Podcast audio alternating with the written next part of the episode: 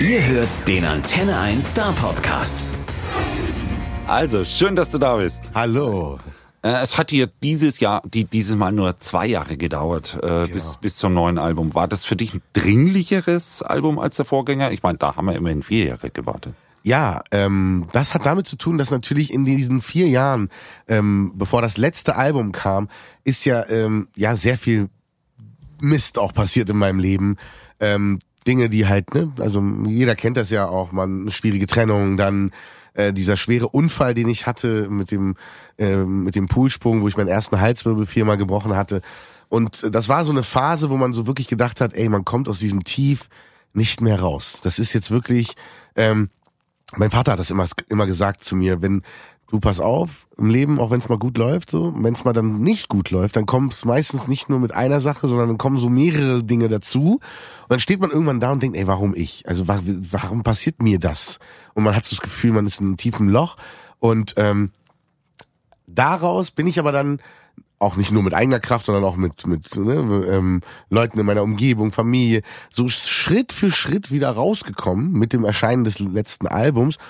Und als ich dann mit dem letzten Album auf Tour war, war ich eigentlich schon viel viel besser drauf und wollte auf jeden Fall das sofort auch in Songs packen und deswegen war es schon dringlicher. Und trotzdem klingt's, finde ich, schon ganz, ganz schön anders. Also soundmäßig richtig neu erfunden. Ja. Sehr modern. Ja. Urban, sagen sie. Ja. Äh, by the way, was ist das eigentlich Urban? Genau, das ist halt immer so, so schwierig zu sagen, was ist Urban. Also mir ging es darum, dass ähm, das Album zeitgemäß ist, dass es ähm, tanzbar ist. Also gerade die Nummer Tu m'appelle ist ja wirklich, da kann man zu tanzen. Das ist äh, ähm, und dass es einen frischen Sound hat, ja, dass das, ähm, dass das, das sich nicht immer ausschließt, ja. Also natürlich bin ich auch manchmal Freund davon, bei gewissen Songs wirklich so auch klassisch ranzugehen, zu sagen, okay, hier passt jetzt wirklich die Akustikgitarre, die Streicher, das Live-Schlagzeug, ähm, das hat auch immer was, ne? Und äh, aber ich hatte jetzt wirklich auch so selber Lust darauf, ähm, dadurch, dass ich diesen Produzenten kennengelernt habe, Judy, mit dem ich ja beim letzten Album schon zusammengearbeitet habe ähm, habe ich gesagt, komm, jetzt lass uns mal ein ganzes Ding machen. Lass uns einfach mal ausprobieren, was Spaß macht. Und dabei ist das rausgekommen und das hat, äh, wir waren da sehr glücklich drüber, weil, weil es einfach zeigt, dass es nicht überhaupt nicht ausschließt. Pop darf nicht altbacken klingen, sondern ich bin immer auf der Suche was, nach was Neuem und auch nach einer neuen Herausforderung. Das ist euch dieses Mal wirklich gelungen. Wart ja. ihr dann eigentlich in Düsseldorf oder wart ihr in Berlin? In Duisburg. In Duisburg, in Duisburg stimmt, aus Duisburg kommt ja, ja, aus Duisburg. Ist alles da unten im Ruhrpott. Alles unten im Pott, genau. Ähm, aber ähm, aber äh, wobei Düsseldorfer nennen sich ja überhaupt nicht Pott, ne? Gar nicht, darf man ja nie sagen.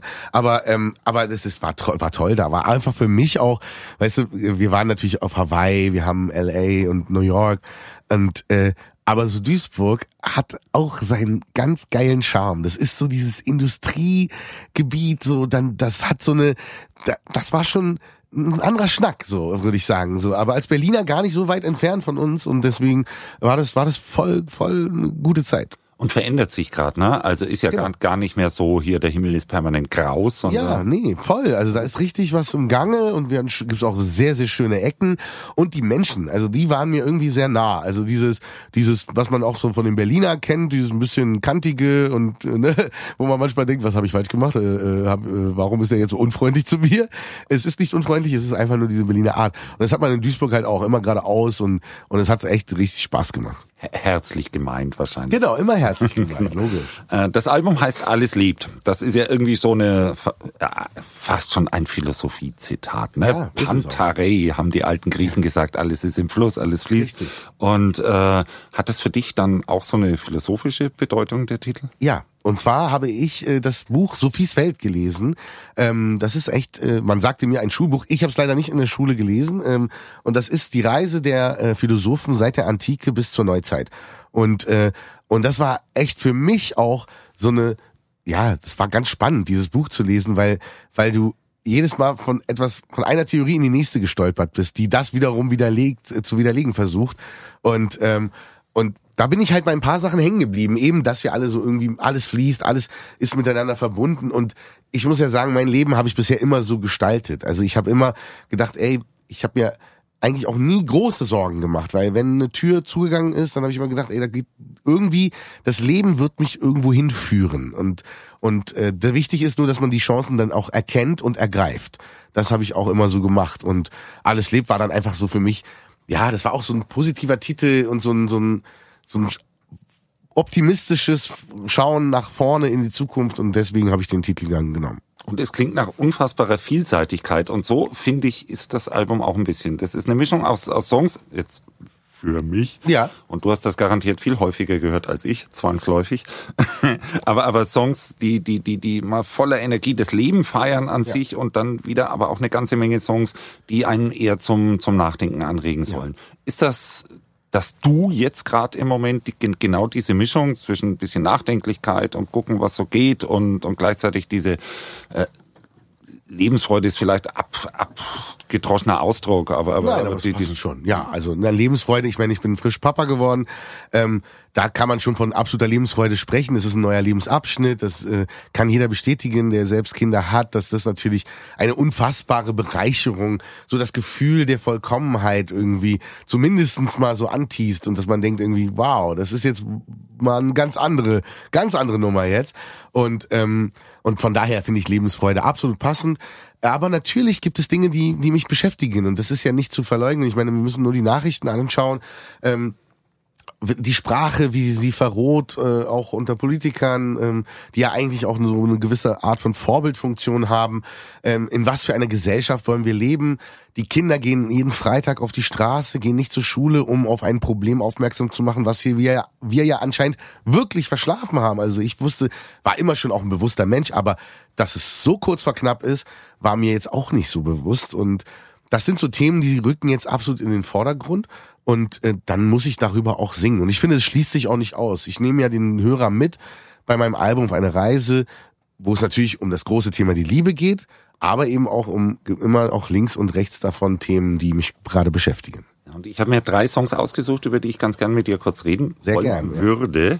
Das eine ist Catching. Das ist nämlich, trifft nämlich eigentlich so ein bisschen auf das, was du gerade gesagt hast, dass man mal so ein bisschen guckt, äh, wie man sich so verhält, was man so. Absolut. Ähm, Catching, das war eigentlich eine ganz witzige Geschichte, weil wir sind äh, für zwei bis drei Monate nach äh, Hawaii gegangen, um dort wirklich absolut abgeschieden in der Natur äh, Musik zu machen. Und wenn man dann dort ist und man einfach auch merkt, warte mal, ich habe zwar meinen Koffer gepackt, aber so viel Klamotten, wie ich da eingepackt habe, brauche ich nicht. Ähm, mein Handy mache ich auch nur noch, weiß ich nicht, vielleicht mal einmal abends an. Ähm, man braucht so wenig zum Leben. Und wenn man so weit weg ist, ich meine, wir sind ja zwölf Stunden Unterschied zu, äh, zu Deutschland, ähm, dann wird einem auf einmal alles viel, kommt einem alles viel absurder vor, wie wir hier leben, wie, wie, wie wir das gewöhnt sind, in dieser absoluten Überfluss und, und wir sind ja dann trotzdem nicht zufrieden, weil wenn ich das Auto habe, was ich mir immer gewünscht habe, dann gibt's garantiert danach das nächste Auto, was noch einen Ticken schneller ist, größer ist, keine Ahnung, besser aussieht. Und, ähm, und das war für uns dann so, ey, da müssen wir ein Lied drüber machen. Das ist so irgendwie, sind wir da wirklich in so einer Spirale, die auf der wir nicht mehr rauskommen. Und äh, ohne jetzt, dass ich jetzt ne, so, so ähm, ja, politisch da irgendwie ein riesen Statement machen will, aber einfach wirklich zu sagen, okay, es kann, in was für einer Welt wollen wir leben, wo es echt, wo Kohle und also Geld ähm, das absolut ähm, das, das ist das Ziel, was man erreichen muss, um glücklich zu sein. Das ist die Welt, die uns Instagram und Facebook ja vorgaukeln, dass man, ne, das ist ja alles nicht echt, aber man denkt, oh, wenn ich das habe, dann wird's, dann geht's mir richtig gut. Genau, und dann wird dir auch noch erzählt, wenn du dieses Auto hast, dann hast du eine solche Freiheit, dann bist du Aber befreit von all diesen Zwängen. Absolut. Das, ist schon besonders schlau. Ja, richtig. Es ja. ist absurd. Also, und das wird einem, wie gesagt, auf der anderen Seite der Welt, wenn man dann eben sieht, wie Menschen auch leben können, ähm, wird einem das schlagartig bewusst und wird manchmal stellenweise sogar etwas wirkt es lächerlich. Schon, ne? Ja. Allein schon deswegen, weil man dann nicht diesen Druck verspürt, ständig das Bessere als der Nachbar zu haben. So sieht's aus. Also dort ist man wirklich dann wirklich frei. Und, äh, und wie gesagt, ey, ich nehme mich ja gar nicht dabei raus. Also ich bin ja Teil davon, ja. Und äh, aber äh, das sind so Dinge, über die man sich Gedanken macht und wo man dann auch wirklich Schritt für Schritt auch eigenes Handeln in Frage stellt. Du machst das aber ohne erhobenen Zeigefinger, finde ich. Das ist wichtig, ja. extrem wohltuend, sondern Ja, ja. Einfach mal so zum drüber nachdenken. Genau. Also ich stelle einfach ein paar Tatsachen hin, paar, paar, paar auch unterfüttert mit Fakten, aber aber ähm, mir geht's jetzt nichts liegt mir ferner als zu sagen, ey, da du darfst aber keinen Porsche fahren, mein Freund, so, weil ähm, das soll jeder für sich selber entscheiden, ja und und ähm, von daher, also das ist einfach nur so Feststellung. Der nächste Song spielt auch auf Hawaii ein bisschen. Ja. zu dem ich was hören möchte, weil das, worüber du dort singst in, in Atombombe, oh, ja. ist, ist das, was hier eigentlich, wir wussten ja gar nicht, dass du zu dem Zeitpunkt da bist. Ja. Aber diese Meldung hat ja jeder, der regelmäßig Nachrichten genau. äh, äh, sieht oder hört, mitbekommen. Ja. Also, also vielleicht magst du da auch noch ein bisschen was zu erzählen. Ja, das war genau beim Jahreswechsel 2017 zu 18 und äh, wir waren eben genau diese zweieinhalb, drei Monate ähm, auf Hawaii und ähm, und ja, wir haben dort Lieder geschrieben. Wir waren insgesamt, glaube ich, über acht, acht Leute, glaube ich, oder neun Leute. Und ähm, wir sind dann früh zum äh, zum Strand, wir wollten zum Captain Cook Denkmal. Und ähm, auf einmal, was was wir natürlich nicht aus Deutschland kennen, krieg, kriegen alle eine Push-Nachricht aufs Handy mit so einer Art SOS-Vibrationsalarm. So, und äh, also es war total strange. Und man hat darauf geguckt und da stand dann auf Englisch, ich übersetze es aber mal, ähm, bitte sofort Unterschlupf suchen.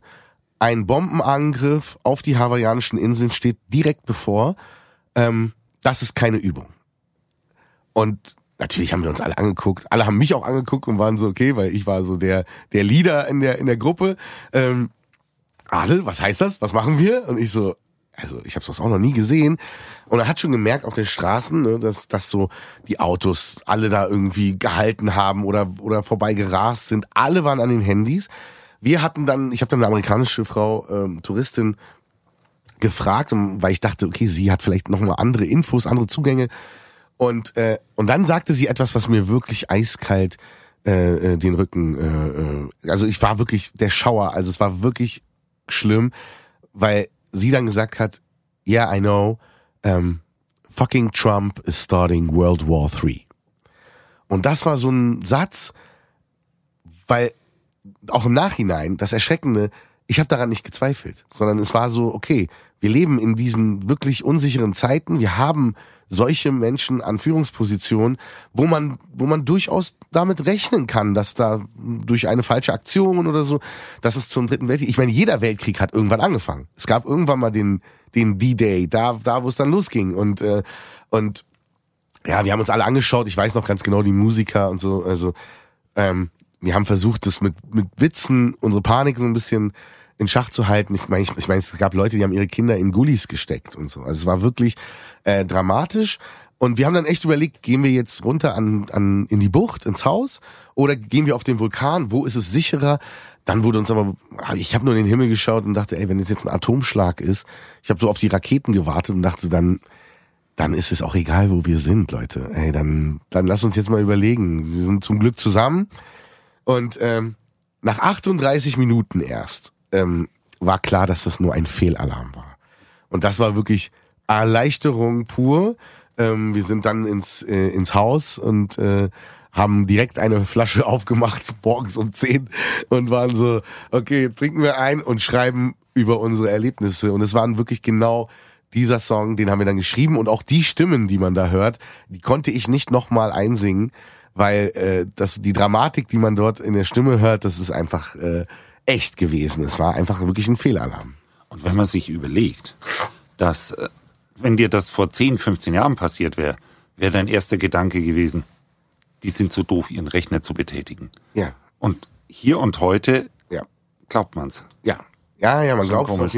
Also absolut. Und es war auch wirklich, ja, das ist das, was hängen bleibt. Also hängen bleibt, dass wir wirklich über Aufrüstung reden, dass es ja wirklich gerade auch wieder knistert zwischen USA und Iran und so und, und es viele Krisenherde gibt.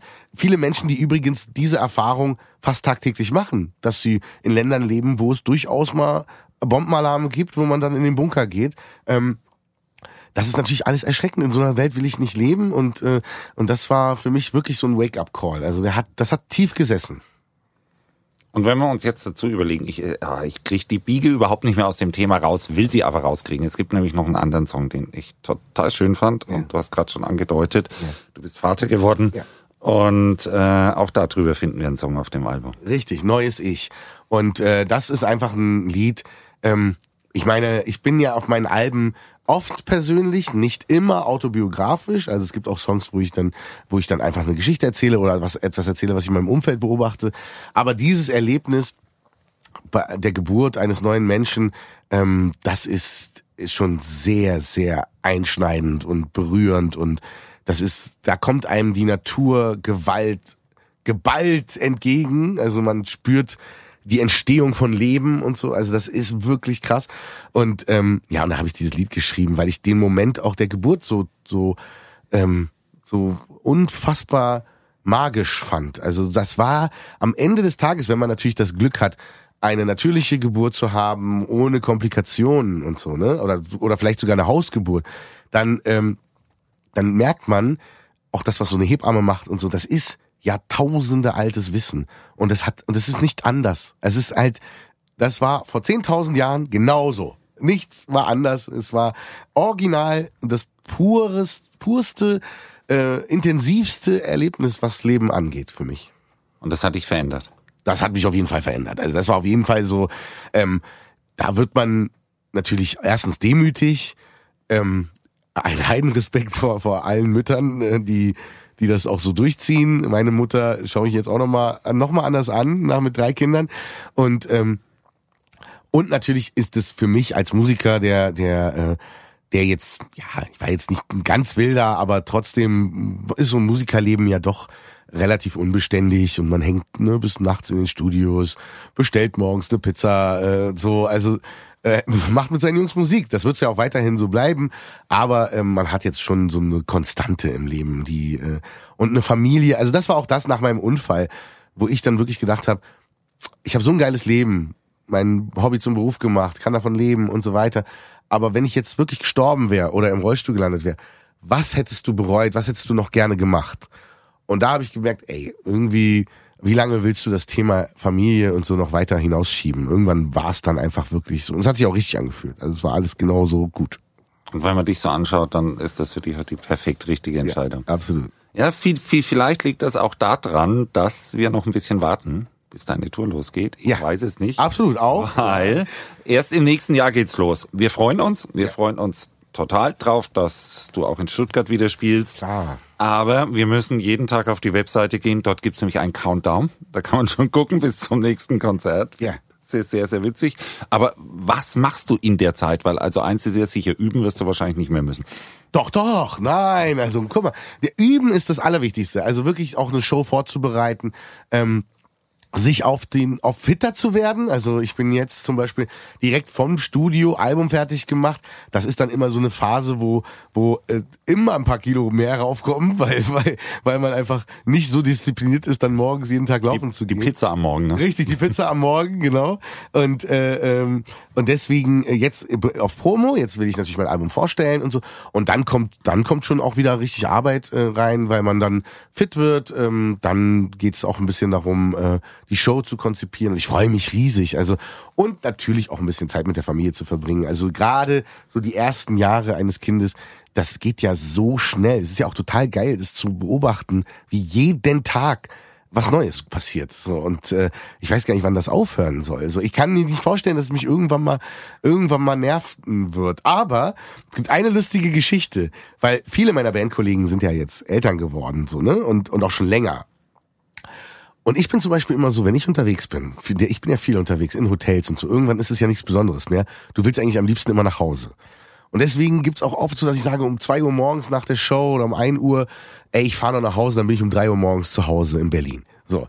Und dann wundert's mich immer, dass viele von den Jungs, und besonders die, die Kinder haben, dann sagen, ach, äh, nö, nö, wir wollen, äh, wir bleiben hier im Hotel. Ähm, und ich war so, hä, warum? Ihr könnt doch nach Hause zu ihren Kindern und so. Nee, nee, ist schon gut so. Wir, wir, wir schlafen im Hotel, dann kann ich mich nämlich Schlafen. schön ausschlafen. und dann morgens, dann sind die mittags zu Hause und dann, äh, dann geht ja wieder das andere Leben los. Und das, das merke ich jetzt natürlich, dass es da dieses Wechselspiel gibt von dem Rock'n'Roll-Lifestyle zum Family-Lifestyle. Also Sarah Connor hat mir zum Beispiel erzählt, die hat ihr jüngstes Kind ja mitgenommen. Ja. Auf Tour. Ja. Kann man mal machen Vielleicht kommt ja deine Familie auch zu Besuch auf ein paar Tage. Ja, na, also ich werde werd Familie wahrscheinlich auch dabei haben. Ich denke schon. Ähm, ich habe mir wirklich so überlegt mit einem Bus. Und das ist, ist zwar ein bisschen Kelly Family mäßig, aber äh, wir, wir nehmen den Bus und fahren von Stadt zu Stadt und musizieren. Also die Kelly Family hatte ihr großes Comeback gerade. Ja. Nur einer verweigert. Der fährt nicht mit. Der fährt nicht mehr mit. Der fährt extra Tour. Ah, ja, okay. ähm, du hast noch so ein Hobby, ist uns zugetragen worden. ja. Äh, Ich, ich wüsste jetzt schon mal gerne, weswegen du wie viele Schuhe hast. Also das mit den Schuhen, Sneaker ähm, waren immer schon so ein bisschen eine Leidenschaft. Seitdem damals Michael Jordan bei den Chicago Bulls so erfolgreich war mit der Nummer 23, das war so die Zeit, wo ich auch Basketball gespielt habe und wo man einfach wirklich so so ein Fable hatte für diese Tonschuhe und die sind ja heute unbezahlbar, wenn man wirklich noch eins hat aus den 80er, 90er Jahren. Ähm, dann ist das schon ein richtig großes Kino. Und äh, die Szene war aber relativ überschaubar und klein. Und ich habe dann immer, wenn ich einen Schuh gekauft habe, ähm, dann habe ich den auch gepflegt und dann dann ist der und so hat sich dann natürlich über die Jahrzehnte eine gewisse Sammlung äh, ähm, natürlich aufgebaut. Ähm, heute ist es absolut gehypt, also Turnschuhe sind das Ding. Es kommt gefühlt jeden Tag ein neuer Turnschuh raus. Und deswegen bin ich da jetzt ein bisschen, habe ich ein bisschen auf die Bremse getreten. Das hat auch verschiedene Gründe, weil ich dann gesagt habe, okay, jetzt, also wenn ich jetzt jedes, jeden Trend jetzt auch noch mitmache, dann werden aus 200 irgendwann 2000. Das mache ich nicht. Ich habe mich ja gefragt, ob du das wie ein Kumpel von mir machst, der jeden Turnschuh zweimal kauft, damit er einen aufheben kann. Ne? Der ist dann kostbar und, Ja, und wird, aber man will ja auch damit rumlaufen. Richtig, aber dann, dann, erstens hat er dann richtig gute Connection, dass er Leute kennt, wo er diesen begehrten Schuh zweimal bekommt. Das ist ja nicht so einfach, Schuhe zu- zweimal zu bekommen, die limitiert sind. Der hat auch nicht ganz so viele wie du. Ja gut, okay, ja. Ich, ich habe äh, ja, ich habe jetzt ein paar, habe ich jetzt weg, weggegeben, verschenkt oder auch verlost zum guten Zweck und so. Und ähm, jetzt konzentriere ich mich wirklich. Ich will jetzt aus den Top 200 will ich jetzt den Top 50 erstmal machen. Und äh, aber ich kenne das auch. Also ich habe, aber das habe ich wirklich nur, ich glaube ein, zweimal, zweimal habe ich glaube ich gemacht, dass ich einen Schuh, äh, weil ich es, weil es, weil es zufälligerweise auch doppelt gab, doppelt gekauft habe. Und äh, der eine ist halt noch in seinem Karton und der andere ist dann halt ein bisschen dreckig. wie sie es gehört. Also wir werden jetzt auf jeden Fall für zwei Sachen sorgen, nämlich einmal, dass dein Album auswendig gelernt wird. Wir haben etwa Ja. ein halbes Jahr Zeit, bis die Show in Stuttgart ist. Ja, sehr gut. Und äh, wir kommen dann alle und dann schauen wir dir auf die Füße und gucken, was du anhast. Ja, absolut. Das wird wieder spannend. Es wird, bleibt spannend. Also dann vielen Dank und bis bald. Jo, danke auch. Der Star Podcast bei Antenne 1.